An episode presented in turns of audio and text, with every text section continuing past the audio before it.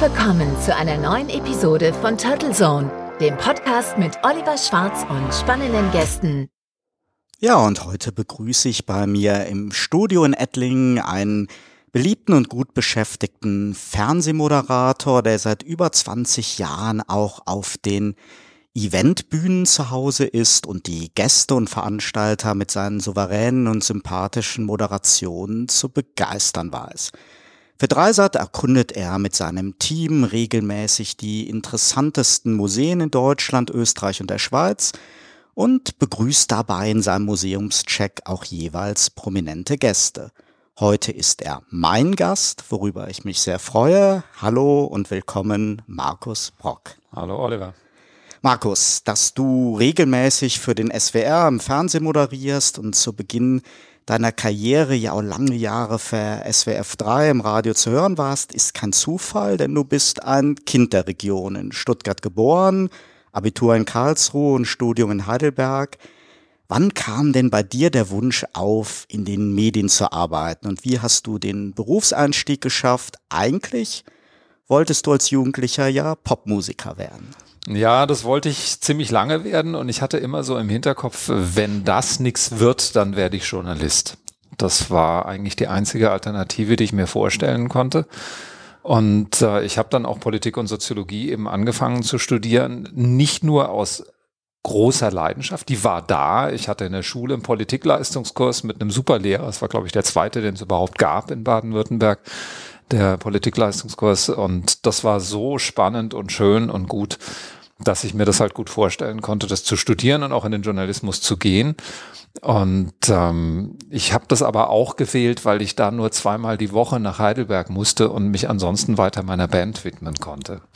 Und äh, war da eine Zeit lang noch unentschieden, aber es war einfach so, wir waren als Musiker, wir waren alle Mittelstandskids das heißt, wir waren alle ein ziemlich gutes Leben gewöhnt und standen dann vor der Frage, sind wir bereit, all diese Entbehrungen, die das Musikerleben mit sich bringt, in der Regel auf uns zu nehmen oder studieren wir nicht doch weiter einer Elektroingenieur, einer Maschinenbau, einer Architektur, machen wir das nicht weiter und ergreifen bürgerliche Berufe.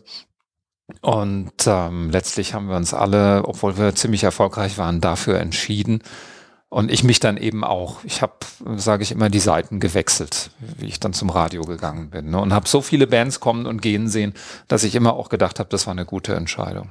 Mhm. Nach deiner Radiozeit kam dann der Wechsel zum Fernsehen. Zwei ja eigentlich verwandte Medien, aber doch manchmal fast so weit auseinander wie die Arbeit als Schaus Schauspieler fürs Theater oder für den Film. Ja, ähm, kann man sagen.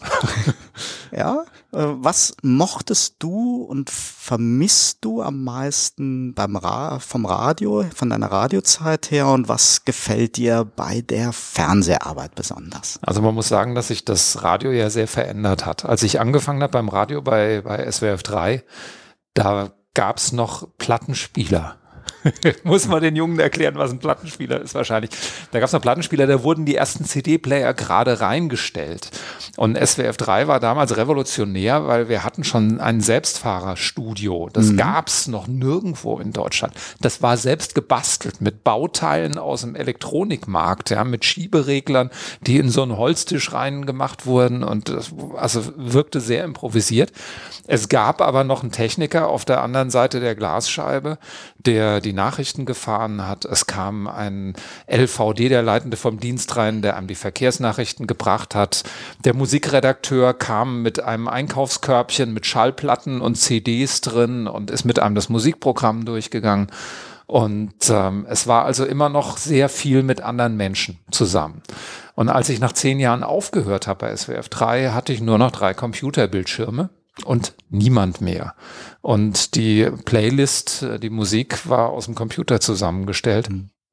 Es war unsinnlich und es war kein Mensch mehr da, mit dem ich zu tun hatte. Und ich bin eigentlich ein Teamworker. Und das ist das, was ich beim Fernsehen ähm, so faszinierend fand. Ich habe ja parallel während dem Radio schon angefangen, immer mehr Fernsehen zu machen, dass Fernsehen einfach Teamwork ist. Und als Moderator bist du der Endpunkt. Das heißt, ähm, alle müssen ihren Job gut machen, damit du gut aussiehst, damit du deinen Job gut machst. Du bist auch da natürlich, um Pannen und Fehler und alles aufzufangen. Aber dieses Gefühl, mit einem großen Team zusammenzuarbeiten, das finde ich einfach wunderschön. Und das war beim Radio irgendwann weg. Ich habe mich da wirklich einsam gefühlt fast, mhm. weil du im Grunde nur ähm, alleine da durchgelaufen bist. Und ähm, da hatte ich dann auch nicht mehr so Lust drauf. Und das Fernsehen hat mich einfach gereizt. Ich konnte es auch gut. Die Umstellung war zwar nicht einfach, die ist, glaube ich, für alle schwierig, aber Radio ist natürlich eine sehr gute Schule auch fürs Fernsehen, weil du irre viel moderierst im Radio im Vergleich zu dem wenigen, was du in der Regel im Fernsehen machst. Ähm, das heißt, du gewinnst sehr viel Routine. Thomas Gottschalk hat mal gesagt, er kann deswegen im Fernsehen so locker sein, weil er im Radio schon alles an Pannen erlebt hat, was es gibt. Ne? Er kann damit umgehen. Du musst dich nur halt dran gewöhnen, dass die Kamera auf einmal dein Gesprächspartner ist und nicht das Mikrofon. Und das finde ich nicht so schwierig. Das sind dann so kleine Umgewöhnungsgeschichten wie, was mache ich mit meinen Händen? Diese klassische Frage, die auch alle haben, die auf einmal auf einer Bühne stehen sollen und eine Rede halten und nicht am Rednerpult festkleben wollen. Aber wenn du das für dich gelöst hast, hast du das eigentlich relativ schnell raus. Und wie gesagt, dieses Arbeiten mit anderen Menschen, das war, da habe ich sehr schnell gemerkt, viel mehr mein Ding, als das alleine im Radiostudio sitzen. Hm. Ja, ist ja auch spannend, wenn man ja Stimmen, die man seit Jahren aus dem Radio kennt, plötzlich äh, im Fernsehen sieht. Da ist ja auch nicht jeder für gemacht. Es gibt ja ganz starke Radiostimmen, die einfach keine Kamerapräsenz zeigen. Das sind sogenannte Radio Voices. ähm, das war auch ein völlig irres Erlebnis. Damals gab es ja noch kein Internet, als ich ähm, als leidenschaftlicher SWF3-Hörer 1990 bei SWF3 angefangen habe und auf einmal in der Mittagskonferenz in der legendären um 14 Uhr stand. Das war immer eine Stehkonferenz. Und auf einmal machte einer nach dem anderen den Mund auf. Und ich dachte, ach, das ist der, ach, das ist der, so sieht der aus und so. Also ich wusste ja nicht, wie die aussehen. Ne? Und das war, das war wirklich ein sehr interessantes Erlebnis. Und in der Tat, ich habe es oft erlebt, dass äh, Radiokollegen, die im Radio unglaublich toll rüberkamen, auf einmal im Fernsehen viel kleiner waren. Es aber andersrum auch den Effekt gibt, dass Leute, denen du auf dem Gang begegnest und sie übersiehst, auf einmal vor der Fernsehkamera ganz groß und ganz toll wirken. Also das Extrembeispiel ist sicher Marilyn Monroe jetzt als Schauspielerin gewesen, von der Billy Wilder mal gesagt hat, irgendwas passiert da in der Kamera, was aus ihr eben einen so wahnsinnigen Star macht mit einer so unglaublichen Ausstrahlung. Da kann keiner genau beschreiben, woran es liegt. Aber ich habe das gesehen und erlebt auch bei anderen. Hm. Dich zeichnet ja aus, dass du Formate sehr lange moderierst und auch ganz unterschiedliche Themen mit Begeisterung vermittelst. Reisen, Kochen, jetzt mhm. die Kunst, aber auch Talkshows oder die Landesschau. Wie stark bist du als Moderator da eigentlich inhaltlich eingebunden und kannst Themen und Formate mitkreieren und wie viel Vorgaben gibt es so vom Sender und verantwortlichem Redakteur? Gib uns doch mal so einen kleinen Insider-Einblick über die Entstehung hinter den Kulissen so einer Sendung. Das kommt natürlich extrem auf die Sendung an, auf das Format an. In einem Apparat wie der Landesschau ist natürlich sehr viel vorgegeben. Da gibt's eine sehr große Redaktion, da gibt's Planungsredakteure, da wird vorgeplant und ähm, da hast du natürlich immer die Möglichkeit, was vorzuschlagen das ist klar, aber letztendlich die Struktur und die Themen stehen beziehungsweise werden auch von der Aktualität bestimmt. Aber natürlich kannst du immer sagen, hey, ich habe da einen guten Gast zu dem Thema. Wie wäre es, wenn wir den anrufen? Oder ähm, du hast eine Idee, wie du was gestaltest. Also da ist es mehr so, dass die äh, Basis steht und du machst auf den fertig gebackenen Kuchen die Sahnehäubchen drauf. Ähm, bei anderen Produktionen hast du sehr viel mehr Einfluss. Ich habe auch Reisesendungen gemacht, da war es zum Beispiel oft so, dass ähm, wir vor Ort noch Dinge umentschieden haben, dass, dass oft ähm, der Redakteur nur gesagt hat, ähm, wir gehen dahin und das ist das und das Thema. Und ich habe mir dann überlegt, wie können wir das machen mit ihm zusammen. Und ähm, beim Museumscheck ist es zum Beispiel so, dass ich natürlich ähm, bei den Gästen ähm, Vorschläge bringen kann. Wir haben ja immer einen prominenten Gast dabei. Da ich sehr viele Prominente im Lauf der Jahrzehnte, es sind ja bald 30 Jahre jetzt, im, im, das heißt, sind jetzt 30 Jahre mit Radio. Ähm, ich habe 86 angefangen, also allein beim SWR sind es 30 Jahre. Ähm, da kriegt man schon Fundus an Leuten, mit denen man schon mehrfach zu tun hatte Ähm, ich kann natürlich auch Museen vorschlagen und so. Also das läuft alles in einer sehr guten, lockeren ähm, Zusammenarbeit mit allen Beteiligten.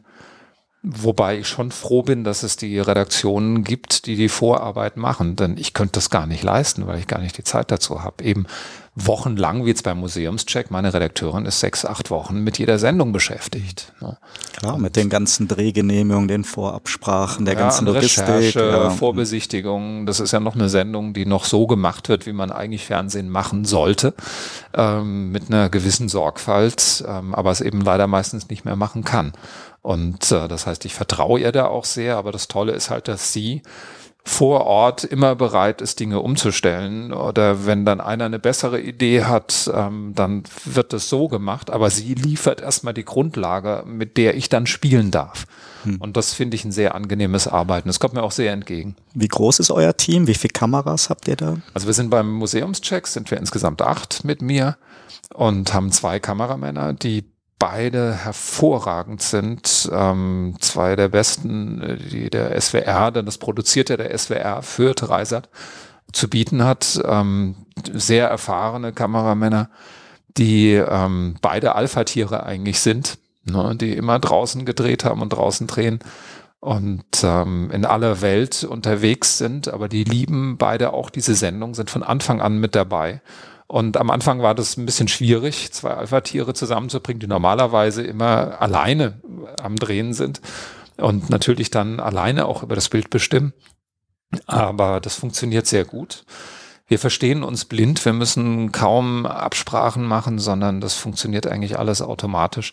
Und die beiden haben eine sehr unterschiedliche Ästhetik. Also der eine macht sehr cleane, saubere Bilder mit Steadicam, mit Dolly, also auf Schienen und äh, solche Geschichten. Und der andere ist mehr so wie das menschliche Auge. Das heißt, er macht die kleinen Beobachtungen immer so von der Schulter aus. Aber es hat natürlich einen riesen Vorteil, wenn du ein Interview zum Beispiel machst, wenn du mit einem Gast ähm, oder mit einem Museumsdirektor oder Kuratorin oder so durch das Museum durchgehst, ähm, dass dann die beiden Kameraleute das aufzeichnen. Du musst nichts wiederholen, sondern das funktioniert so.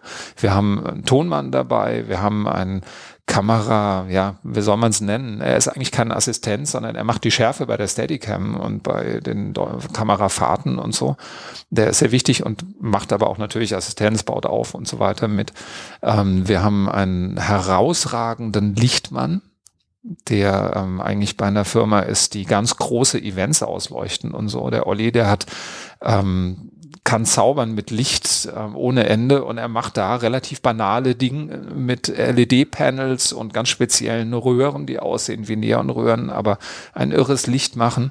Ähm, einfach, weil er die Sendung liebt, weil er Kunst liebt, weil er gerne in Museen geht und deswegen ist er immer mit dabei. Und man muss nie irgendwas sagen. Der macht das völlig automatisch. Man muss auch nie einen Gang wegen dem Licht wiederholen oder so, sondern das ist einfach perfekt. Wir haben einen herausragenden Tonmann äh, dabei, eine Maskenbildnerin auch immer dieselbe. Also es sind Familienausflüge und meine Redakteurin, Regisseurin, Produzentin, die Martina Klug, ist eine ganz, ganz tolle, kluge Redakteurin, die ähm, eben, wie ich es gesagt habe, ganz frei ähm, auch entscheiden kann ähm, am Set. Wenn der Kameramann eine gute Idee hat, dann wird das gemacht. Wenn ich sage, hey, ich würde das lieber so machen und dann schaltet sie sofort um und geht drauf ein.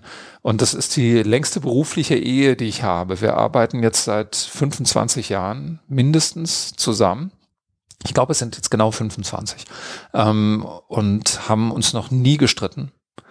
Wir haben ähm, auch lange Jahre, 20 Jahre lang das Kulturmagazin Nachtkultur zusammen gemacht und den Museumscheck jetzt seit zehn Jahren. Und wir verstehen uns einfach, einfach super gut. Und wenn wir dann in irgendeiner Stadt sind, wir waren gerade jetzt, bevor ähm, äh, wegen Corona alles geschlossen wurde, waren wir noch in der Woche in Dresden, in den ähm, in der Gemäldegalerie Alte Meister, die jetzt neu eröffnet worden ist und die dann am Freitag, als wir abgereist sind, geschlossen wurde für unbestimmte Zeit ähm, wegen Corona und haben da gedreht. Und immer wenn wir in irgendeiner Stadt sind und drehen, gucken wir uns an und sagen, es ist unglaublich, dass wir da auch noch Geld dafür kriegen, weil wir so Spaß haben. Also jetzt werden mit Sicherheit einige äh, ja, TV- und Branchenkollegen neidisch sein bei deinen Schilderungen. Weil das ist ja wirklich, wie du das eben so schön gesagt hast, Fernsehen noch so, wie es sein sollte. Mhm und nicht aus Kostengründen vor Ort Ein-Mann-Team, äh, Ein-Mann-Teams zugebucht und und und, sondern ihr seid dann ja wirklich da eine Mannschaft, die das Format eben dann auch eingespielt leben und sich damit identifizieren. Aber da muss man dazu sagen, das ist zwar einerseits luxuriös, andererseits eine Halbstunden-Sendung, die sehr opulent ist, einen unglaublichen Bilderreichtum hat und ja auch Hochglanzfernsehen sein soll. Das steht ja auch über viele Jahre im Netz, das wird nicht gelöscht, das ist Kulturgut, ähm, kann man immer abrufen.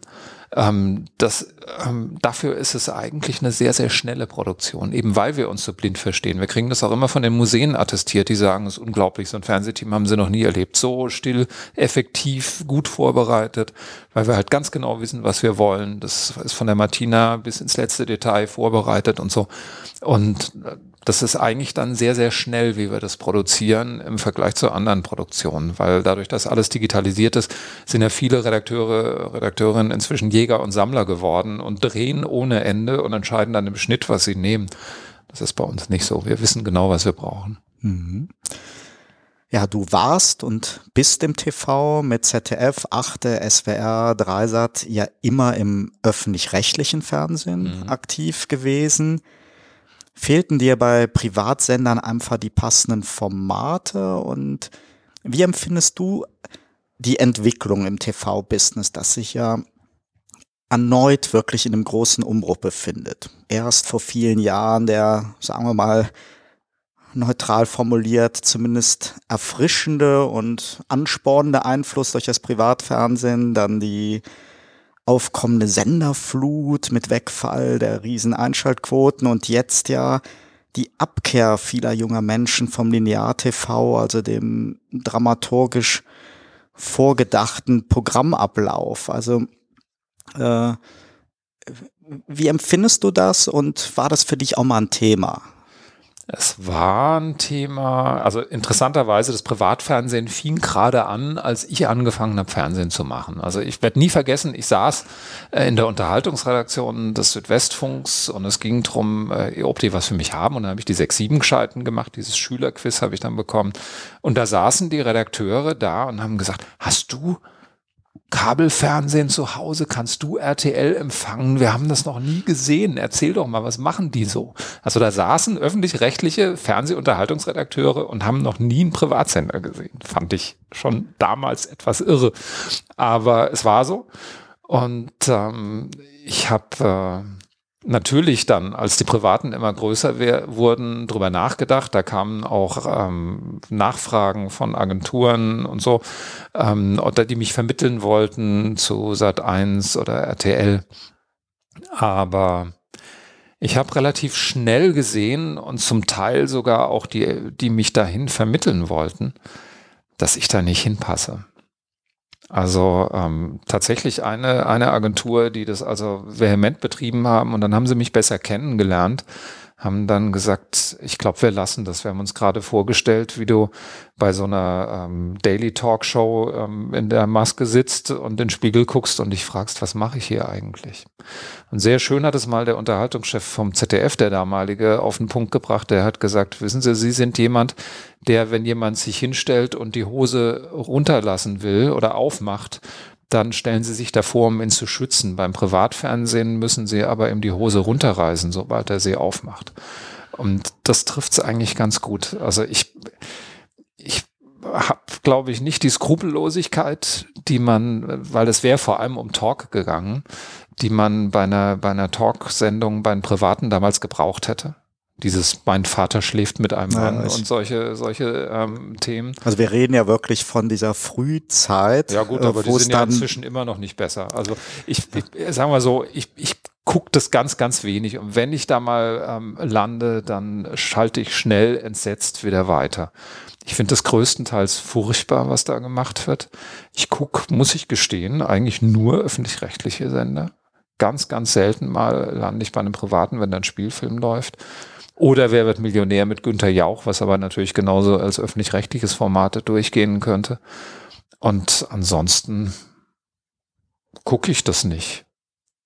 Ist tatsächlich so. Und die mhm. Veränderung, weil du danach gefragt mhm. hast, jetzt mit, mit Streaming und so, das sehe ich natürlich ähm, bei meiner Tochter. die gesagt hat, sie braucht in ihrer Studentenbude kein Fernsehen, sie braucht schnelles Internet und Netflix-Abo und Nachrichten guckt sie online. Und äh, unser Sehverhalten hat sich eigentlich auch dahingehend ganz stark verändert, dass wir ähm, streamen, dass wir Netflix haben, ähm, natürlich, dass wir aber auch in den Mediatheken bei Arte, Dreisat, die ich für die beiden besten Sender der gesamten deutschen Medienlandschaft halte. Phoenix ist gut, ARD, ZDF natürlich auch in Teilen, was die Nachrichtensendungen angeht, was Polit-Talkshows angeht, was Dokus angeht. Ähm, unverzichtbar. Ich denke, das wird jetzt in dieser Krise, in der wir gerade stecken mit Corona, den Leuten auch wieder ziemlich bewusst, was für ein Wert das ist, gutes Informationsprogramm zu haben. Ähm, das gucke ich noch, aber ansonsten, wie gesagt, bin ich auch eher bei Streaming und ähnlichem unterwegs. Aber das sieht man, glaube ich, jetzt in solchen Krisen auch, wie wichtig es ist, gute Informationsprogramme zu haben, fundierte Informationsprogramme, die nicht unter extremen Sparzwängen, die müssen auch sparen, aber die nicht unter extremen Sparzwängen leiden, sondern die noch Fakten checken können, die ähm, wirklich einen journalistischen Ethos haben ähm, und äh, bestmöglich informieren wollen. Die sind auch nicht vor Fehlern gefeit. Jeder macht Fehler aber die wollen einen guten Job machen im journalistischen Bereich und sind auch nicht so finanziell abhängig, so ähm, politisch abhängig, von Unternehmen abhängig und, und, und, dass sie nicht wirklich frei ähm, ihre Journalist journalistischen Arbeit nachgehen können. Das habe ich immer so erlebt, dass wir frei waren in dem, was wir tun. Da kamen nie irgendwelche Vorgaben von, von irgendwo, die uns eingeschränkt hätten in diesen ganz zentralen Fragen. Und ich glaube, das ist eigentlich in dieser Zeit der Desinformation, der Fake News, der hysterischen äh, Social-Media-Kampagnen ähm, wichtiger denn je, dass es diese Sender gibt. Mhm. Wenn wir jetzt nochmal auf diese Veränderung eingehen. Also mir geht es zum Beispiel so, dass ich echtes Live-TV immer noch am attraktivsten finde nicht nur beim Sport, aber vielen anderen Formaten. Und selbst bei Serien und Filmen, ich finde es eigentlich schade, wenn bei Netflix oder Amazon Prime, aber mittlerweile auch in den Mediatheken von ARD, ZDF ganze Staffeln auf einmal freigeschaltet werden und wirklich ja Dinge an äh, wo hunderte von Mitarbeitern teilweise Monate dran gearbeitet haben bei einer aufwendigen Serie, ja, ja. dann von den Zuschauern und Fans in einer Nacht oder an einem Wochenende wegkonsumiert äh, werden. Und ich frage mich immer, ob ich da jetzt hochgradig altmodisch bin. Natürlich sind Mediatheken toll. Jetzt für einen Museumscheck ja völlig logisch. Wenn ich jetzt ähm, in eine Städtereise mache, plane das und kann da Ideen gewinnen. Das machen da, ganz viele. Da Als spricht, Reiseführer, ja, ne? Wo ja. gehe ich hin? In welches Museum gehe ich denn, wenn ich in Wien bin? Ganz so. genau. Äh, da spricht er überhaupt gar nichts dagegen. Aber auf der anderen Seite, dass teilweise wirklich sogar schon vor der ersten Live-Ausstrahlung schon ganze äh, Staffeln von Serien halt einfach in der Mediathek freigeschaltet werden da habe ich wirklich noch so ein äh, mentales Problem. Du hast selber gerade schon angedeutet, dass du auch jetzt immer häufiger Mediatheken nutzt, aber ähm, ich bin, äh, ja, ich, ich, also für mich hat das noch einen besonderen Spannungsfaktor, wenn etwas wirklich live, live ist. Mhm. Naja, äh, ich kann das verstehen. Ähm, Im Prinzip hast du recht, aber es ist einfach bequem. Ich gucke auch nicht gerne ähm, eine Serie dann komplett durch. Es kann aber tatsächlich passieren, wenn was uns wirklich gut gefällt, dass wir es dann relativ schnell, also das letzte war die zweite Staffel von Bad Banks, das haben wir, glaube ich, wirklich in zwei oder drei Tagen geguckt, bevor es überhaupt ausgestrahlt wurde, weil es halt schon in der Mediathek stand diese ZDF-Serie, die wirklich sehr, sehr gut produziert und gedreht und gemacht ist. Ähm, es kann ja jeder machen, wie er will. Du kannst ja auch auf die Live-Ausstrahlung warten. Die kommt ja trotzdem. Du musst es ja nicht so tun, aber viele ja. tun es gerne so. Und ich finde halt das Erfreuliche und ich hoffe, dass diese Tendenz so weitergeht, dass dadurch, dass es jetzt diesen gigantischen Streaming-Markt gibt, ähm, natürlich auch die öffentlichen rechtlichen Sender, weil sie das dann auch international noch viel besser verkaufen können als früher, weil die brauchen ja, die alle Portale brauchen Inhalte. Natürlich, dass also einmal, Content ist momentan gesucht ja, ja, wie nichts. Ja. ja, ja, und dass du eben äh, mit Serien wie Bad Banks oder ähm, Babylon Berlin ähm, auf einmal weltweite ähm, Fernsehschlager aus Deutschland hast. Das ist für die Schauspieler, für die ganzen Produktionsfirmen, die jetzt alle auch fürchterlich leiden. Ich habe gerade was drüber gelesen, ähm, dass wegen Corona haufenweise Produktionen, die bereits anberaumt sind, abgebrochen ähm, werden oder gar nicht stattfinden, verschoben werden, was aber wieder schwierig ist, weil du die Schauspieler ja nicht einfach auf in drei Monaten ähm, buchen kannst, weil ähm, die dann längst wieder andere Verpflichtungen haben und so. Also das ist alles wahnsinnig äh, schwierig. Bin gespannt, wie wir da rauskommen aus dem. Aber es ist eine Riesenchance, weil wir da in ganz anderen Qualitätsmaßstäben auf einmal auch denken und arbeiten können. Und andererseits, vielleicht wird dadurch ja gerade, dadurch, dass diese ganzen Konserven permanent verfügbar sind, dann auch die äh, gute Nachrichtensendung, das gute Nachrichtenmagazin, die Live-Polit-Talkshow mit Zuschauerbeteiligung und so und dann nochmal attraktiver, was dann eben wieder eine ureigene öffentlich-rechtliche Eigenschaft ist und Qualität ist. Vielleicht ruckelt sich das ja so zurecht, dass äh, Serien, Spielfilme und so weiter werden gestreamt, aber es gibt eben herausragende Informationsprogramme, ähm, die dann tatsächlich auch live konsumiert werden. Dann natürlich ist eine Heute-Sendung oder ein Heute-Journal oder Tagesthemen attraktiver, wenn ich sie bei Ausstrahlung gucke, als eine Stunde später, wo die ähm, Nachrichtenlage schon wieder unter Umständen eine andere ist in so wilden Zeiten. Mhm. Ich habe ja in der Anmoderation erwähnt, dass du schon seit vielen Jahren auch sehr erfolgreich als Eventmoderator tätig bist und das ja wirklich bei den unterschiedlichsten Themen und Anlässen das ist ja dann immer noch wirklich live. Mhm. Und für einen Moderator ja vermutlich fast noch die größere Herausforderung, da dich ja keine große TV-Crew und nicht viele Kameras ins richtige Bild setzen, sondern die Bühnenpräsenz ja komplett von dir ausgehen muss. Liebst du diese Herausforderung und wie bereitest du dich auf solche Auftritte vor? Ich liebe die Herausforderung. Ich bin ein Live-Tier. Also ich mache für den SWR auch noch große Live-Produktionen. Ein paar Mal im Jahr gibt's halt nicht mehr so viel. Und ähm, ich, das kommt von der Musikerzeit her, ne? dass ich äh, es liebe, auf einer Bühne zu stehen und die Live-Situation mag. Ich habe auch so, wie wir jetzt ähm, deinen Podcast, äh, die Turtle Zone, ähm, live on Tape machen, also als wäre es live ungeschnitten, so habe ich meine Samstagabend-Talkshow immer gemacht, live on Tape so habe ich die Kochkunst mit Vincent Klink elf Jahre lang eigentlich immer gemacht, bis auf wenige Ausnahmen live on tape. Und ähm, ich finde den Reiz, live zu sein und mit allem umgehen zu müssen, was da so passieren kann, finde ich toll.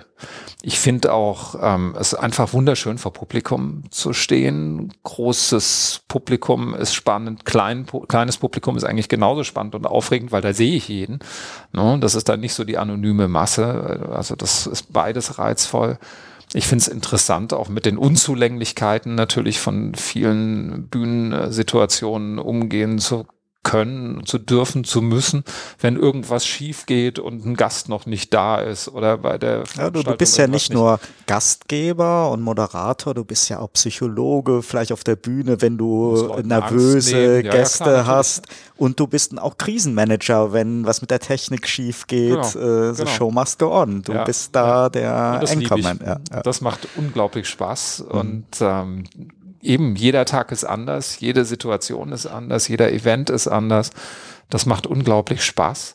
Und was ganz, ganz wichtig ist, dadurch, dass das Fernsehen so quotenfixiert geworden ist, das ist auch wieder im Kulturfernsehen bei Dreisat Gott sei Dank ein bisschen besser.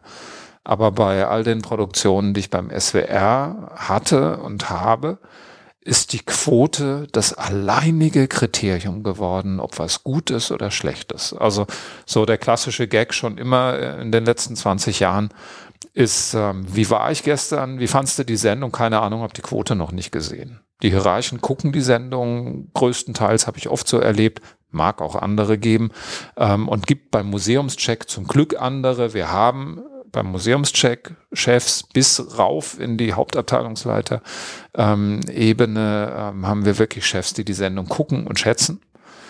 Ähm, aber ähm, bei vielen anderen Produktionen hat es niemand gesehen. Du kriegst kein direktes Feedback. Du kriegst nur Quote war gut oder Quote war schlecht. Ja, und die Quote, das ist ja das Verrückte, wie du das sagst. Das ist ja wirklich für viele Fernsehmacher ja morgens ja der wichtigste Moment, ja. wenn die Quoten vom Vortag veröffentlicht ja. werden. Und eigentlich ist es ja verrückt zu denken, dass das wirklich die Akzeptanz beim Publikum, die Qualität rüberbringt, weil es hängt ja von so vielen Faktoren ab. Bei zig Sendern, ich meine, da muss ja nur was Attraktives bei RTL laufen, dann hat genau. schon Sat 1, Kabel 1, alle haben gar keine Chance mehr genau. auf Quote. Das haben, wir, das, das haben wir ganz oft mit der Samstagabendsendung mhm. erlebt, wenn wir gegen Wetten das gelaufen sind. In der Hochzeit ja. von Wetten das war klar, wir können machen, was wir wollen. Wir haben keine gute Einschaltquote. Kannst du nicht mehr haben, geht nicht. Und äh, diese Kriterien spielen da eben in geringem Maß äh, eine Rolle. Und das ist einfach frustrierend, wenn du eine wirklich gute Sendung machst und am Ende zählt nur die Quote. Und das ist das Schöne bei Live-Events ähm, dass du eben direktes Feedback kriegst vom Publikum, ob die Spaß haben, von den Veranstaltern, die hinterher sagen, ach, war das toll und schön. Und natürlich das schönste Feedback ist, wenn du gleich den Termin fürs nächste Jahr bei wiederkehrenden ähm, Events ähm, in dein Notizbuch oder in dein iPhone äh, reintippen kannst. Und äh, da hast du einfach eine ganz andere Reaktion und das ist sehr befriedigend und sehr, sehr schön. Das habe ich beim Fernsehen wirklich vermisst, dass eigentlich nur die Macher untereinander sagen, war eine schöne Sendung, ähm, aber von außen, Gott sei Dank eben beim Museumscheck nicht so. Aber ähm, ansonsten ist das leider so geworden, obwohl die Quote, die, sie ist die Währung.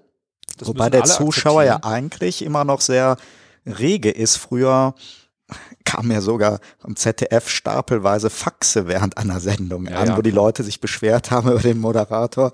Dann gab's die Zuschauer-Hotlines, ja, wie das heutzutage. Das gibt's auch noch schreiben die Leute vermutlich direkt bei Facebook rein, was ihnen nicht gefällt ja, oder was ihnen gefällt. So. Also ja. die haben tatsächlich auch noch einen Zuschauerdienst, ähm, wo Mails und sowas anlaufen, was dann in Teilen auch an uns weitergegeben wird. Aber das sind natürlich sehr oft dann auch Leute, die sich über irgendwas beschweren oder irgendwas anders gerne hätten oder selber was vorschlagen oder so. Alles völlig in Ordnung. Aber wie gesagt, das ist natürlich nicht ansatzweise so, wie wenn hm. du einen donnernden Applaus vom Publikum hast, einen glücklichen Veranstalter mhm. und äh, fürs nächste Jahr wieder engagiert wirst. Und ich habe tatsächlich eben viele, viele ähm, Events, Festivals äh, und Kongresse und, und, und, die ich jedes Jahr seit vielen Jahren moderiere. Das ist auch schön, weil mein Beruf so unstet, wenn du dann eben so ein paar Konstanten hast, wo du ähm, sagst, Mensch, schon wieder ein Jahr rum. Schön, dass wir uns wiedersehen. Was sind denn die, du hast gesagt, dass dir das eigentlich alles Spaß macht, ganz nah beim kleinen Publikum, große Bühnen. Hast du trotzdem ein Lieblingsformat, eine Gala, eine Preisverleihung, Diskussionsrunden? Wo freust du dich am meisten drauf? Also ähm, Gala, ganz klar die Welttanzgala in Baden-Baden. Und das ist einfach ein Riesenevent. Das haben wir früher auch als Samstagabend ähm, Live-Sendung im Fernsehen gemacht. Irgendwann hatte der Sender kein Geld mehr ähm, und wollte das nicht mehr machen. Da liefen wir auch leider oft gegen Wetten das, Samstagabend 2015. Und ähm, ich moderiere das aber seitdem trotzdem weiter als äh, normale Gala in Baden-Baden und das ist total faszinierend. Also relativ aufwendige Proben. Äh, Olli macht mit seiner Firma das Licht, äh, unser Museumscheck Lichtmann und äh, wir haben wirklich lauter Weltmeister. Paare, Formationen, ähm, die ähm, da alle Tanzsparten vertreten und ein völlig begeistertes Publikum, das ist immer Monate vorher ausverkauft. Das macht richtig Spaß, richtig große Gala. Dann mag ich sehr gerne Veranstaltungen im Wissenschaftsbereich. Die sind zwar sehr aufwendig in der Vorbereitung, weil du gefragt hast, ich bereite mich sehr akribisch vor, um dann auf der Basis dessen, was ich vorbereitet habe, weil die Veranstalter wollen natürlich auch wissen, was mache ich denn in dem Talk, was stelle ich denn da für Fragen und, und, und. Ähm, aber auf der Basis dessen, was ich aufwendig vorbereitet und recherchiert habe, ähm, improvisiere ich dann. Also ich sage den Leuten immer, ähm, das kann auch ganz anders werden. Kommt drauf an, wie es läuft. Ne? Aber das ist dann eigentlich immer okay.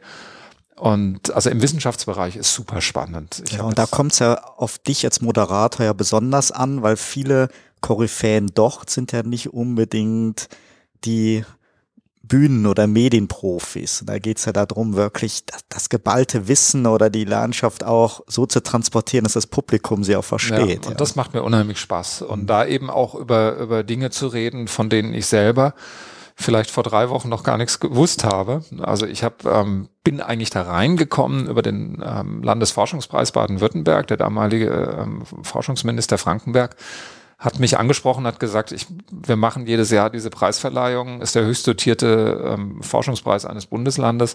Und da sitzen lauter Professoren, aber eben auch aus anderen Disziplinen im Publikum und äh, die verstehen kein Wort, wenn die Preisträger ihre Vorträge halten. Ich brauche jemand, der das so aus denen rauskitzelt, dass man es versteht.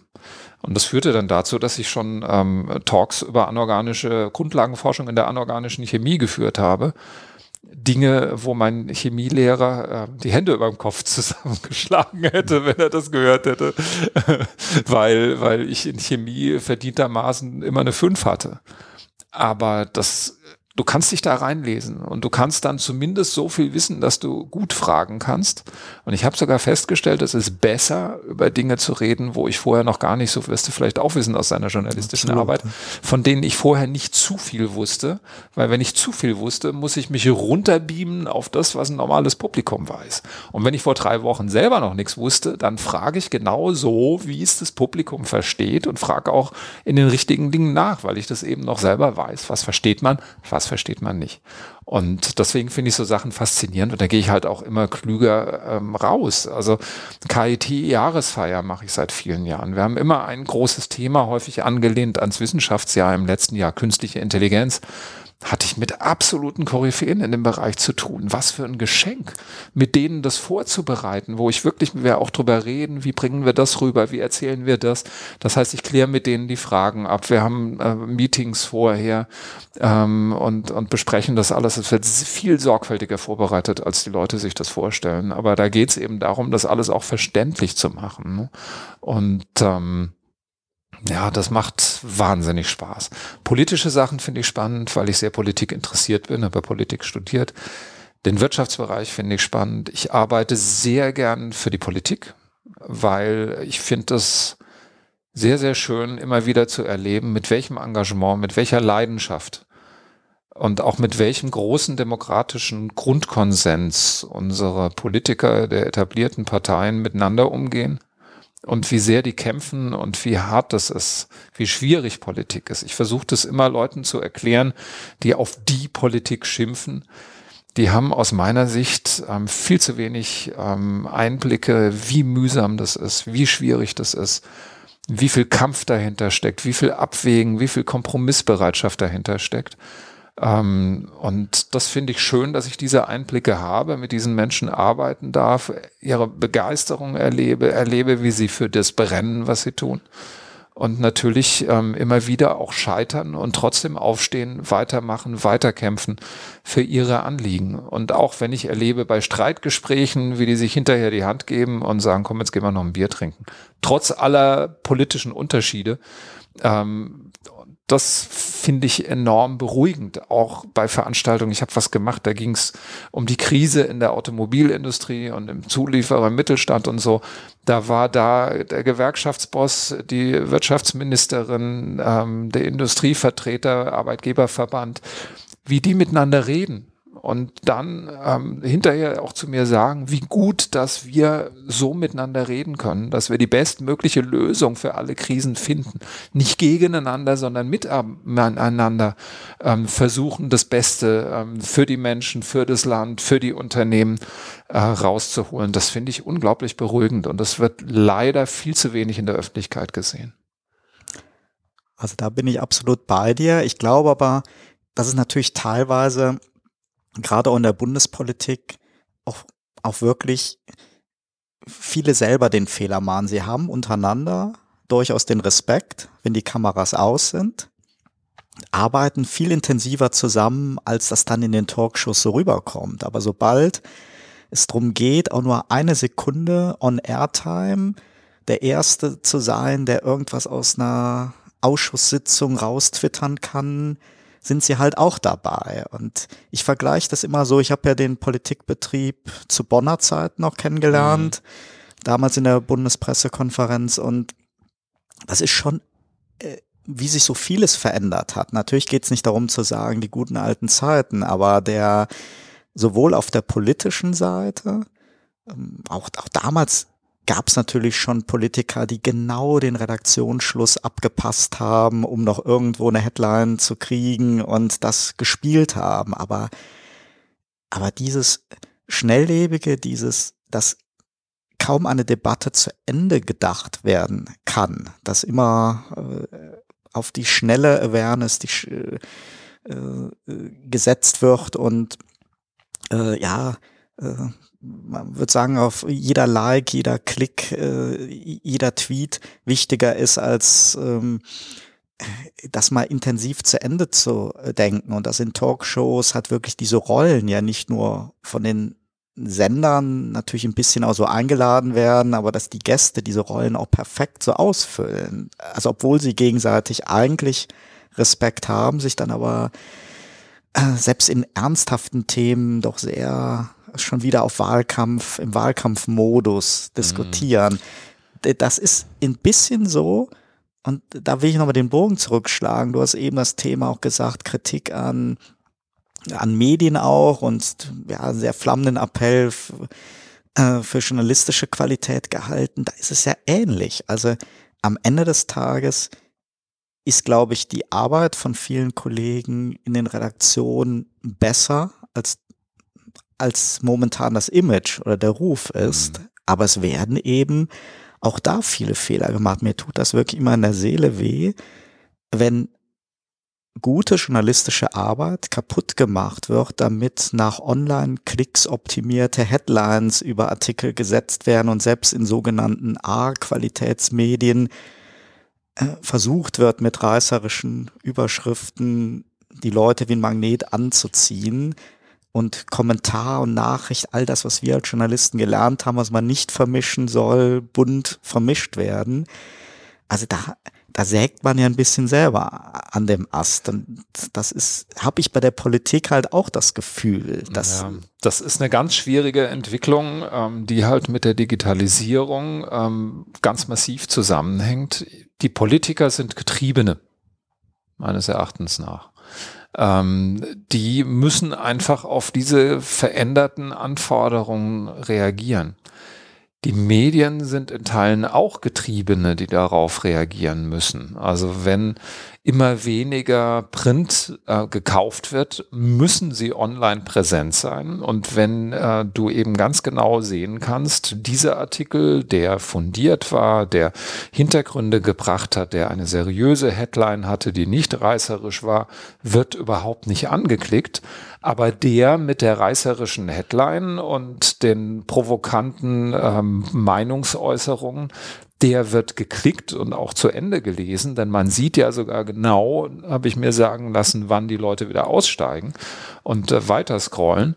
Ähm, das führt natürlich zwangsläufig dazu, dass die unter Druck sind und sagen, ja, wir müssen die Leute ja so lange wie möglich dabei halten, das ist wieder gut für die Werbung und all diese Geschichten.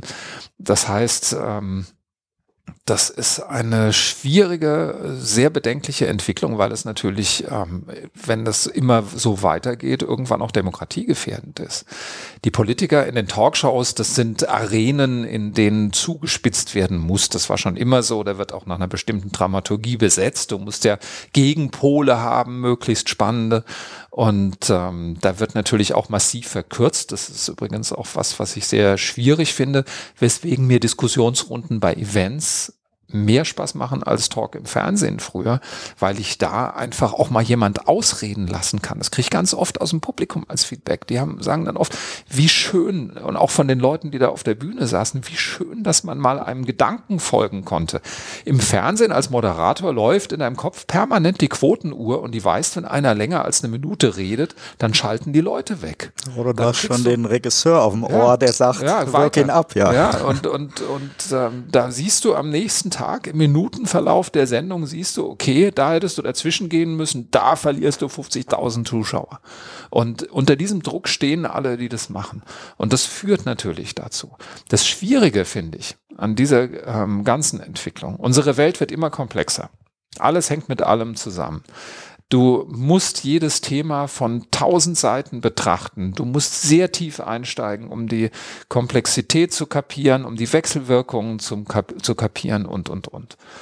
Und die Medien werden zwangsläufig durch diese Art der Mediennutzung und sicher auch durch die immer größer werdende Komplexität, immer mehr Themen, immer mehr Informationen aus aller Welt gezwungen, alles immer stärker einzudampfen. Und der Normalbürger, der arbeiten geht von morgens um acht bis nachmittags um vier oder fünf, der hat kaum die Chance, sich so zu informieren, dass er fundierte Urteile treffen kann.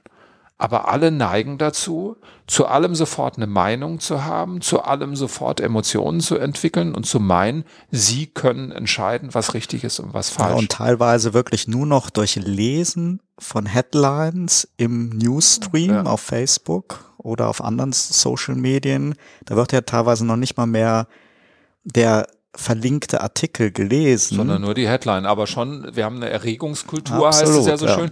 Schon poste ich irgendwie meine Meinung dazu. Mhm. Und dann kommt ja dazu, es gibt viele Leute, die sagen, wenn ich die frage, wie informieren sie sich? Über Facebook.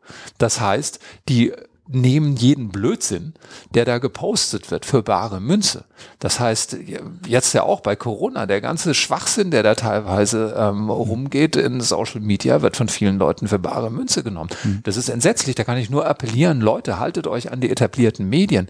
Wenn die es noch nicht gemeldet haben, dass dieses oder jenes Medikament schädlich ist und dass ähm, Corona doch aus irgendeinem Labor entwichen ist und was weiß ich, solange das nicht in, auf der süddeutsche.de, faz.de, ähm, im, im Spiegel in ARD und ZDF gebracht wird, so lange stimmt das nicht. Und das ist aber was, woran sich viele nicht mehr halten. Und dann eben dieses ganz verkürzt Meinung und bla und bla und bla. Das führt aber eben zu der Wechselwirkung, dass die Politiker meinen, sie müssen darauf reagieren, sie müssen knappere Botschaften machen, sie müssen so und so reagieren und können gar nicht mehr abgewogene ähm, Dinge entscheiden. Also diese Wechselwirkungen sind, sind ganz, mhm. ganz gefährlich. Und ich appelliere auch immer wieder, wenn man sich mal informiert, wie die Idee der repräsentativen Demokratie ist, dass man regelmäßig Profis wählt, die nichts anderes machen, als sich damit zu befassen, die dann entscheiden und wenn ich mit deren Entscheidungen und deren Art zu regieren nicht zufrieden bin, kann ich beim nächsten Mal anders wählen. Das ist doch wirklich sinnvoll. Ich gehe ja auch nicht ähm, her und besohle meine Schuhe selber, sondern ich bringe sie zum Schuster. Ich gehe zum Schneider, wenn meine Hose zu lang ist und lass die vom Schneider ändern und mache das nicht selber. Ich gehe zum Arzt, wenn ich krank bin, ähm, ernsthaft und kuriere das nicht selber. Also man sollte da muss ich Herrn Lindner recht geben, auch wenn es taktisch ein Riesenfehler war, natürlich das zu sagen in der Diskussion, man sollte gewisse Dinge den Profis überlassen. Und wenn ich, ähm, Stichwort Klimadebatte, ähm, erlebe, wie von, von Klimaaktivisten dann gesagt wird, der Neoliberalismus und der Kapitalismus ist an allem schuld und muss endlich aufhören, ähm, dann denke ich, okay, ich höre jetzt auf zu diskutieren, weil das bringt uns überhaupt nicht weiter. Aber das ist dieses alles vereinfachen, nur noch irgendwelche Slogans ähm, nachplappern und, und Hasskappe aufsetzen, anstatt konstruktiv gemeinsam Lösungen finden. Das kann es nicht sein. Aber unsere Medienkultur, unsere politische Kultur geht leider immer mehr in diese Richtung vor die Hunde. Mhm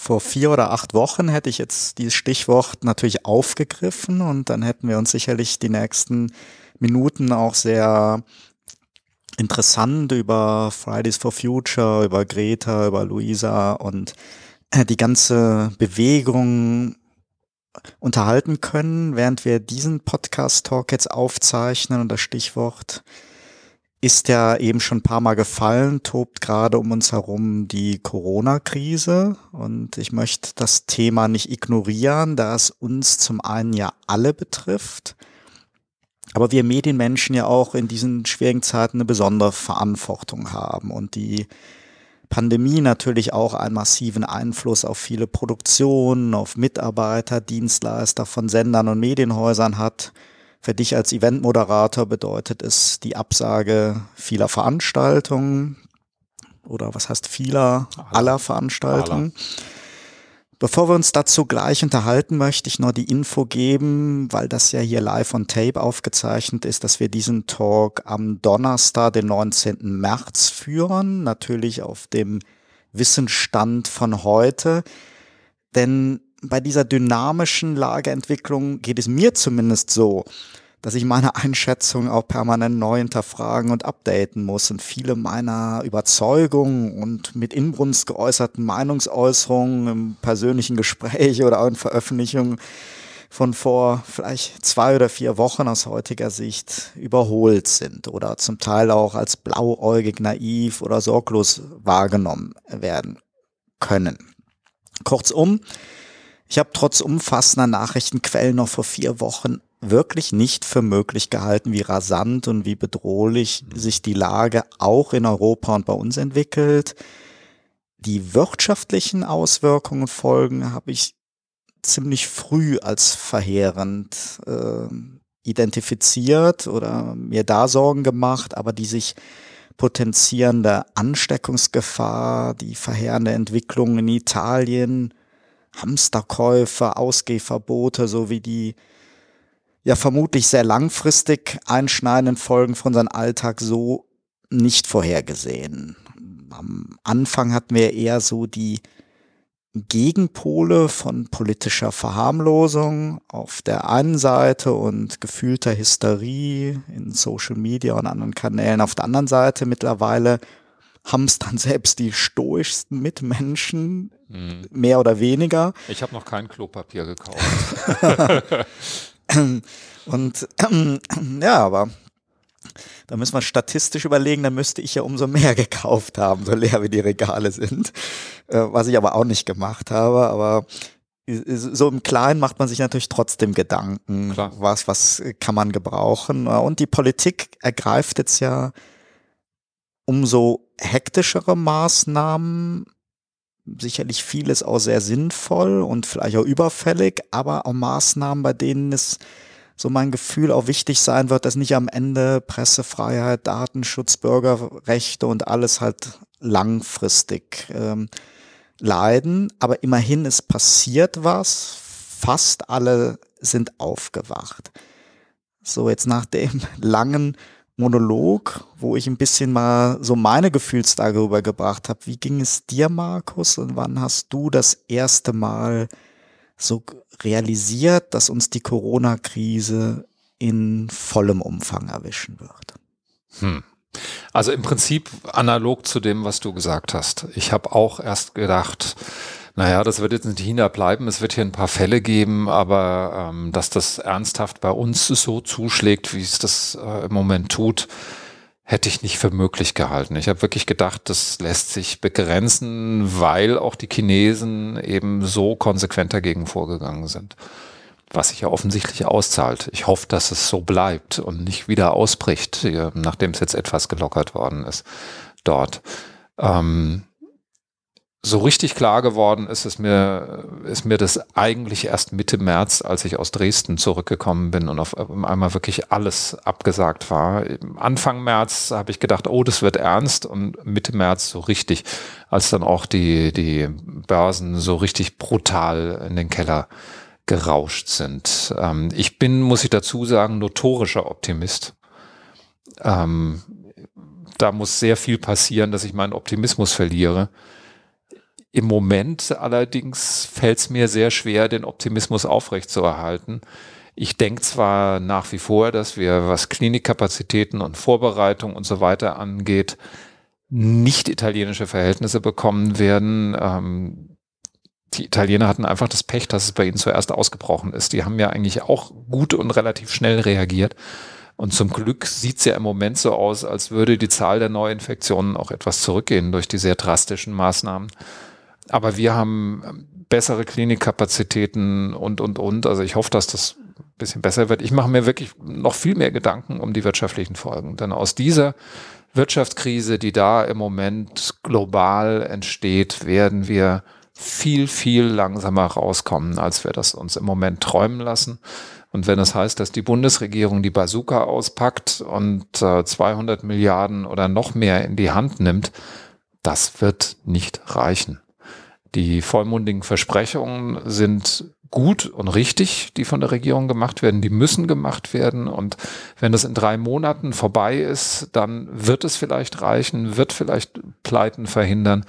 Aber die langfristigen Folgen sind trotzdem fatal und wir werden Jahre brauchen, um uns zu erholen. Ja, und Sie müssen ein bisschen, glaube ich, über diesen, ja, über dieses traditionelle Verfahren, wir stellen Geld zur Verfügung, aber die Verteilung erfolgt dann über sehr bürokratische Prozesse. Man kennt das ja sonst auch. Die Bundesregierung beschließt einen Fördertopf.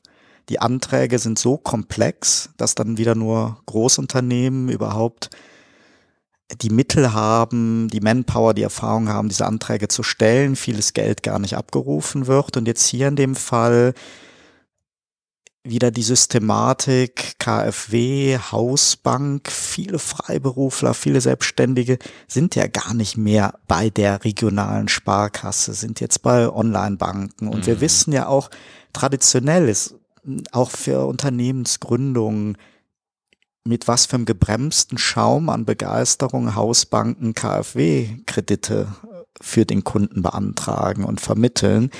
Also ich glaube, da habe ich heute Morgen ähm, hat sich der Herr Söder im Bayerischen Landtag da sehr vehement einen Appell an die Banken gerichtet und ich glaube, das ist auch dringend notwendig, dass da nicht eine Bremse passiert, mhm. weil das vom Herrn Scholz angekündigte, wir haben kein Limit, wir stellen immense Geldsummen zur Verfügung.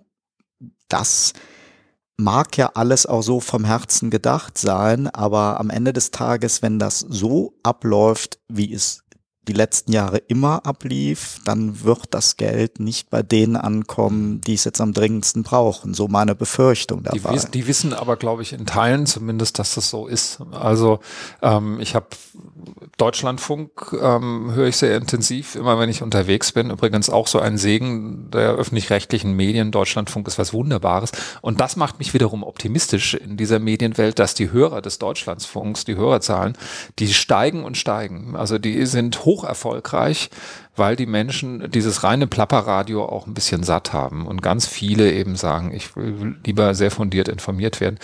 Da habe ich gehört, dass die Bayern eben zum Beispiel ein Programm aufgesetzt haben, gerade für kleinen Gewerbetreibende, für Taxler, für Würstchenbudenbesitzer, aber auch für Musiker ähm, und andere Kreative, ähm, wo du mit einem Zwei-Seiten-Formular, das du online downloaden kannst, haben sie, das haben sie am Mittwoch, glaube ich, angekündigt, haben gesagt, wenn sie das jetzt downloaden und ähm, gleich wieder einscannen und an uns schicken, ähm, dann ähm, kriegen sie am Freitag das Geld.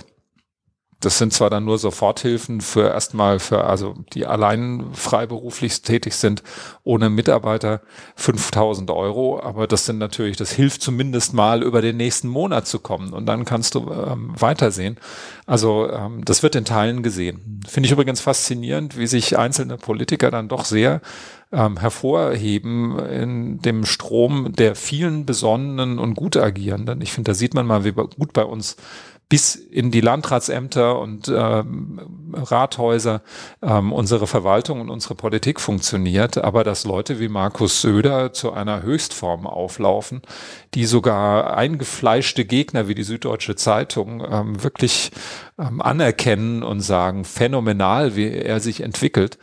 Ähm, auch Jens Spahn finde ich, der einen sehr, sehr guten Job als, als Krisenmanager macht. Man kann es darüber diskutieren, hätte er früher ähm, einiges machen müssen.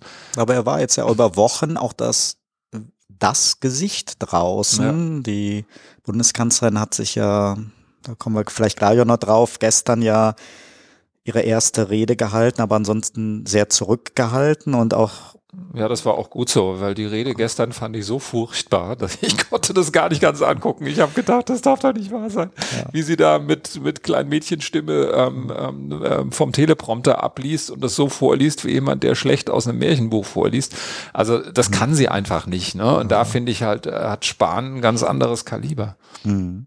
Aber ähm, Ja, schwierig, mit den Hilfen schwierig. Wir können das alle nicht absehen. Ob, da, ob da sofort wieder alles anspringt und die Leute sagen, klar, wir reisen sofort wieder, wir kaufen jetzt ein Auto, wir machen jetzt dies, wir machen jetzt das, wir machen jetzt jenes.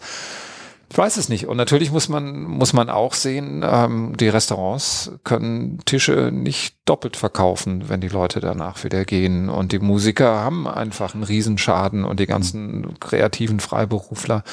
Ich werde auch, einiges ist auf den Herbst verschoben, was jetzt abgesagt ist. Ich habe bis Juni nichts mehr zu tun. Ähm, dann hoffe ich, dass es wieder anspringt. Ich kann sowas abpuffern, aber Leute, die äh, von der Hand in den Mund leben praktisch, wie es bei den meisten Kreativen ja ist, ähm, notgedrungen, für die ist das richtig bitter. Und da hoffe ich eben, dass es ähnlich wie in Bayern solche Soforthilfen gibt, die dann auch nicht zurückgezahlt werden müssen, weil die Leute ja auch sagen, was hilft mir ein Kredit? Ich habe schon einen fetten Kredit, den ich abbezahlen muss für mein Café, für mein Atelier, für meine Fotoausrüstung und so weiter und so fort. Ähm, ich brauche Geld und zwar Geld, das ich nicht zurückzahlen muss. Und ob das alles so fließen wird, das bezweifle ich genauso wie du, aber ich habe immer noch die Hoffnung als Optimist. Das teilen wir übrigens. Ich bin auch ein, äh, eigentlich immer ein notorischer Optimist. In dem Punkt hat man aber natürlich ab einem gewissen Lebensalter, was wir beide ja auch äh, haben, natürlich schon ein paar Dinge erlebt und wir haben uns im Vorgespräch auch ein bisschen schon mal angerissen. In der Regel ist die Erfahrung, wenn in gewissen Ausnahmesituationen Einsparungen erfolgen, Dinge abgesagt werden, dass es sehr, sehr schwer ist, wieder nachher auf den Allzustand zurückzukommen. Und ich glaube, hier ist wirklich auch eine große Verantwortung, auch bei den größeren Unternehmen und Institutionen, nachher auch wirklich wieder Aufträge zu vergeben.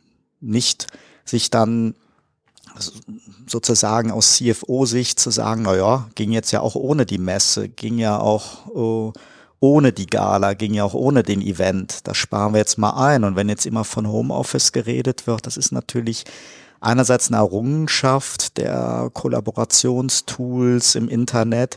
Die Gefahr ist aber natürlich auch, äh, dass das am Ende des Tages halt auch äh, der Normalzustand wird und äh, was wieder Tür und Tor öffnet, dazu Mitarbeiter nicht fester einzustellen, keine festen Arbeitsplätze, alles immer mehr freier zu gestalten, weil natürlich ist eine Bindung von einem Menschen, der nur im Homeoffice arbeitet, viel geringer an das Unternehmen und äh, als äh, äh, wenn das Ganze halt ähm, mit einem festen Arbeitsplatz verbunden ist. Also insofern ist da, glaube ich, auch viel Verantwortung da. Aber ich denke, mir selbst als Optimist, die Erfahrung zeigt, dass das auf jeden Fall vieles auch nachhaltig nicht zum Guten verändern wird. Und da können wir wirklich alle nur, nur hoffen. Ich glaube ja, jeder ist irgendwie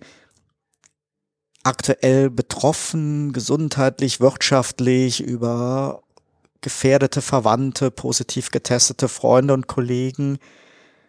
Und natürlich mit der Frage, ähm, wie stelle ich mich ohne Panik, aber mit ausreichender Verantwortung für Familie, Freunden, Kollegen auf diese langanhaltenden Folgen ein. Also ich, ich selber war jetzt eigentlich schon auf dem Weg nach Österreich für eine lang geplante zweite Operation meiner Schulter, wäre dann heute für einen längeren Dreh mit Team nach Kuba geflogen.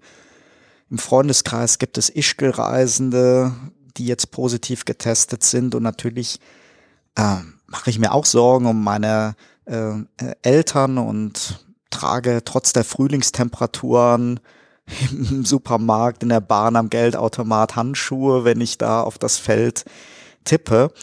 Äh, das sind alles so Dinge, da gibt es sicherlich viele, die die dann noch äh, schlimmer betroffen sind und so skurril die Jagd mancher Menschen auf Gesichtsmasken, Desinfektionsmittel, Toilettenpapier, Nudeln ist und welche Folgen das auch für den Medizinsektor hat, wenn jetzt in Kliniken Schutzmasken und mehr fehlen. Aber ich denke mir, psychologisch gesehen ist das natürlich ein bisschen zu verstehen. Die Verunsicherung ist Klar. einfach da. Mehr Klar. oder weniger bei jedem von uns und umso wichtiger und da kommen wir wieder bei unserem Thema Medien an, erscheint es mir, dass gerade wo heutzutage jetzt endlos und live im TV eine Flut von Pressekonferenzen übertragen wird. Es eine Flut von News gibt und genauso eine Flut von Fake News in den sozialen Medien, dass das Ganze auch richtig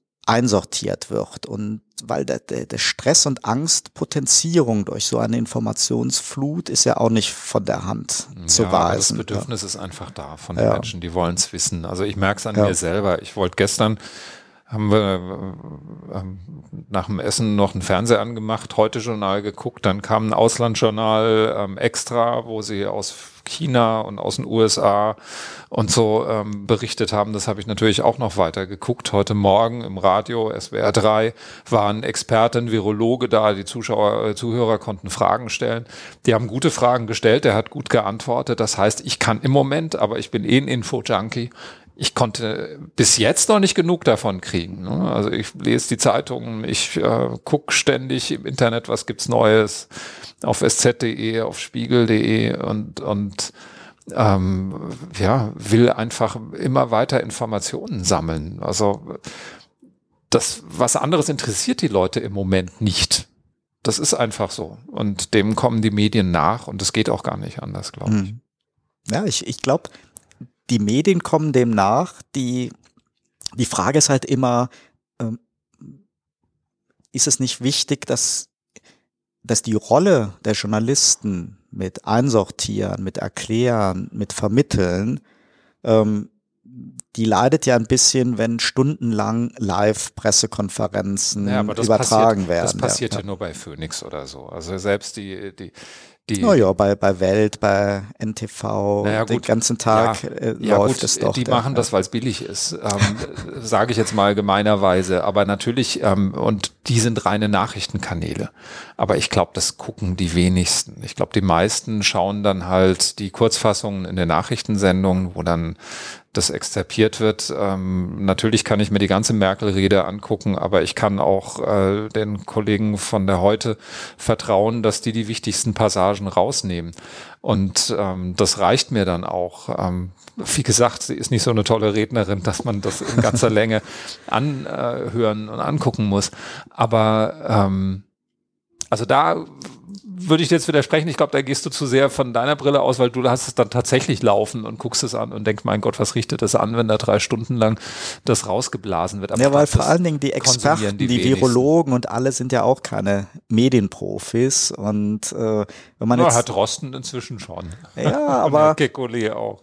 Ja, aber man merkt auch schon unter was für einem Druck dieses jeden Morgen diese Live-Übertragung ist. Mhm. Ähm, teilweise äh, da wird ja auf jede Zahl äh, geachtet und also ich, ich finde Fragestellungen auch und auch, auch Themenkomplexe, die die Kollegen in den Pressekonferenzen völlig zurecht stellen, die live im Fernsehen übertragen, denke ich mir, ist nur in der Summe, kann das halt auch manche Dinge halt in der falsche Richtung äh, treiben, aber man, wir können es sowieso nicht aufhalten, so sind ähm, die Zeiten. Ich habe nur manchmal so ein bisschen das Gefühl oder hoffe zumindest, weil du hast eben so schön gesagt, Medien sind wie Politiker auch getrieben. Ne? Ähm, wenn so eine Live-Übertragung da ist, ganzen Tag von morgens bis abends, äh, dann ist man natürlich auch im Nachhinein getrieben, sofort eine Einsortierung zu machen. Also bei Welt und NTV wird er sofort dann rübergeschaltet zum Kollegen. Mhm der das noch gar nicht überhaupt ventilieren konnte, muss sofort alles Einordnen. kommentieren, einordnen. Das ist natürlich genauso wie bei Katastrophenberichterstattung, wo auch keine Informationen da sind, aber den ganzen Tag äh, Live-Schalten passieren. Und das ist eine schwierige Situation.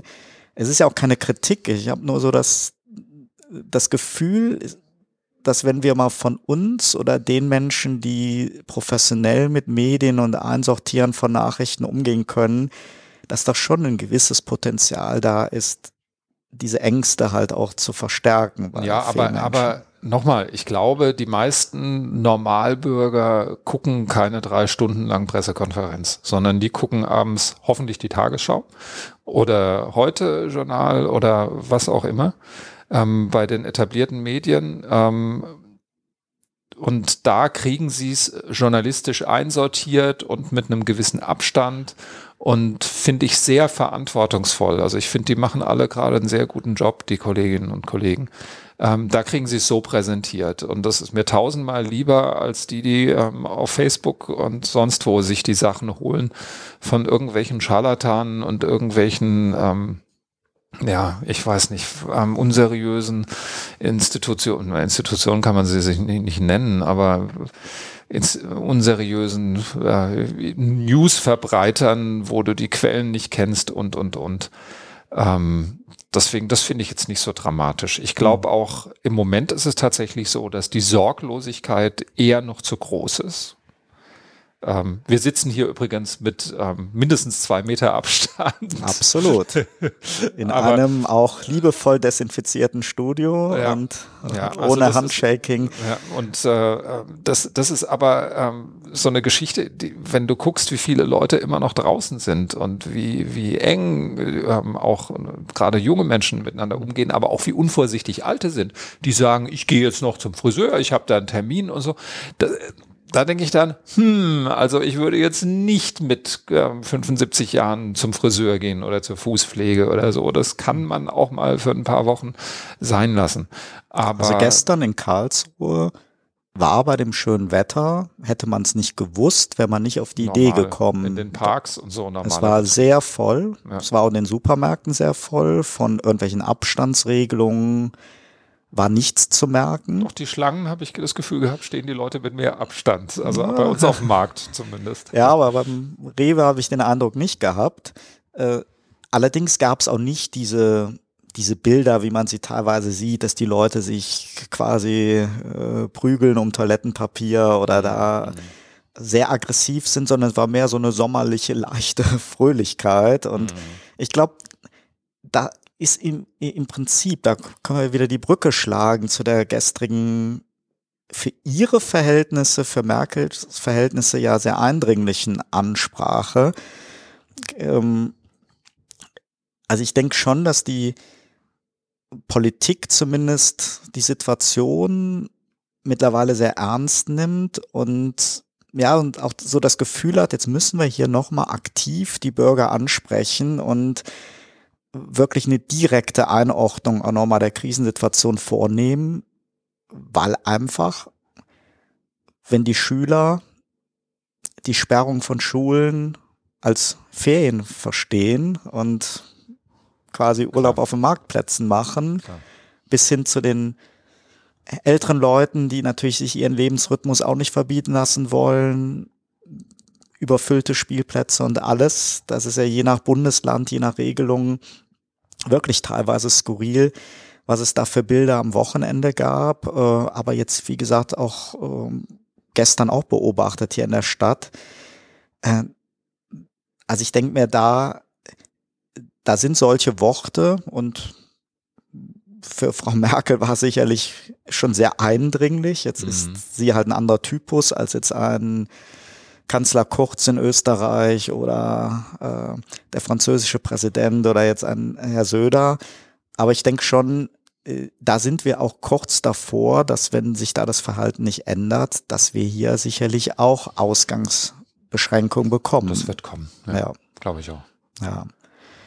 In dem Sinne, ich wünsche dir, Markus, und deiner Familie und auch allen unseren Hörern, dass wir die Situation möglichst gesund überstehen und auch die wirtschaftlichen Folgen Viele haben ja, wie wir eben auch gesagt haben, schon zu Recht Existenzangst, ja, dass diese wirtschaftlichen Folgen überwunden werden können. Ich möchte zum Schluss dieses Talks aber nochmal zurückkommen mhm. zum Privatmensch Markus Brock. Du hast jetzt unfreiwillig mehr Freizeit als geplant. Deine Leidenschaft Reisen, die ich im Übrigen sehr teile, naja, wird warten müssen derzeit. Ja, leider. Zumindest privat. Ja, welche deiner sonstigen Interessen, Hobbys, Leidenschaften lebst du jetzt aus? Lesen, Kochen, Gartenarbeit? Was ja, machst du? Also Garten steht natürlich ganz vorne. Ich mache sehr viel Sport auch. Das mache ich jetzt im Moment auch. Leider sind die Bäder zu. Ich bin leidenschaftlicher Schwimmer.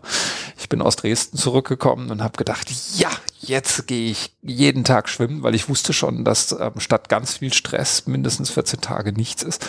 Und dann waren die Bäder zu. Also Schwimmen ist nicht, aber Laufen ist, ähm, Radfahren ist, ähm, ich habe eine Rudermaschine zu Hause stehen, auch das, also ich mache jeden Tag was. Ich werde im Garten arbeiten. Ich habe mir schon vorgenommen, vielleicht Fensterrahmen zu streichen im Haus. Wenn dann immer noch keine Arbeit kommt, dann werde ich die Wände streichen. Also viel solche Dinge machen, zu denen ich sonst nicht komme. Da könnte man dann ähm, so als, ich bin ja Geburtsschwabe, ähm, als Geburtsschwabe auch sagen, schon wieder Geld gespart. Also da habe ich wieder was reingeholt, weil das sind Sachen jetzt streichen, sowas, was ich sonst hätte machen lassen, weil ich gar nicht die Zeit dazu habe. Und ähm, ja, ansonsten viel lesen. Schreibtisch aufräumen, vielleicht mal diverse Dinge ordnen, aussortieren und so. Also für die, mir ist in meinem ganzen Leben noch keine Sekunde langweilig geworden und ich denke, das wird auch jetzt in diesen Tagen ähm, sich nicht ändern. Aber was ich noch alles mache, frag mich nicht. Hm. Schöne Filme gucken abends, ähm, irgendwann vielleicht nicht mehr so viel zu Corona.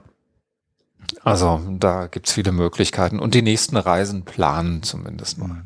Habt ihr eigentlich noch weitere Folgen vom Museumscheck schon vorproduziert, die jetzt noch gesendet werden oder pausiert das Format jetzt? Nee, das Format pausiert nicht. Also wir haben jetzt äh, gerade Dresden abgedreht. Da ist allerdings jetzt der Schnitt verschoben worden.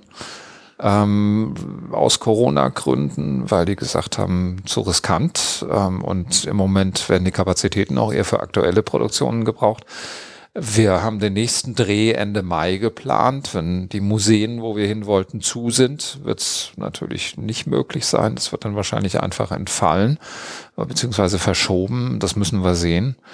Ähm, keine Ahnung, die Sendung wird weiterlaufen, zur Not mit Wiederholungen befüllt. Ich hoffe, dass es aber zügig weitergeht, weil ich würde auch zur Not in einem leeren Museum drehen, dann sind da keine Besucher drin und nur wir. Aber bis, wer weiß, ob es bis dahin heißt, acht Leute, die zusammenarbeiten, geht gar nicht. Ne? Weißt du nicht. Wir wissen es nicht. Also ja. ich kann es nur gelassen sehen, mir sagen, ich bin ähm, fein raus, weil ich ein bisschen Rücklagen habe.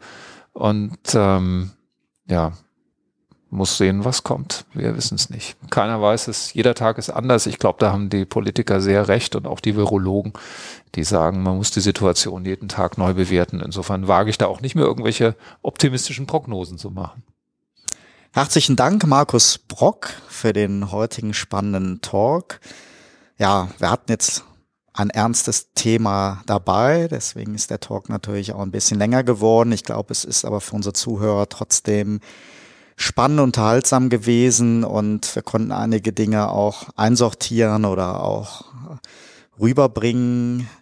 Dir, lieber Zuhörer, vielen Dank für dein Interesse. Abonniere Turtle Zone auf deiner Lieblingsplattform. Bleib gesund und vernünftig in diesen schwierigen Zeiten. Ja, es wird auch wieder eine Zeit nach Corona geben. Wie lange das dauert, haben wir auch selber in der Hand und das nicht nur beim Händewaschen. Bis zur nächsten Episode. Alles Gute, dein Oliver Schwarz.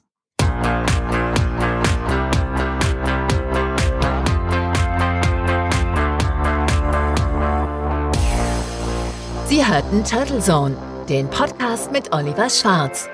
Eine Produktion von Turtle Media aus dem Podcaststudio in Ettlingen bei Karlsruhe. Immer neu bei Spotify, iTunes und YouTube und auf turtlezone.de.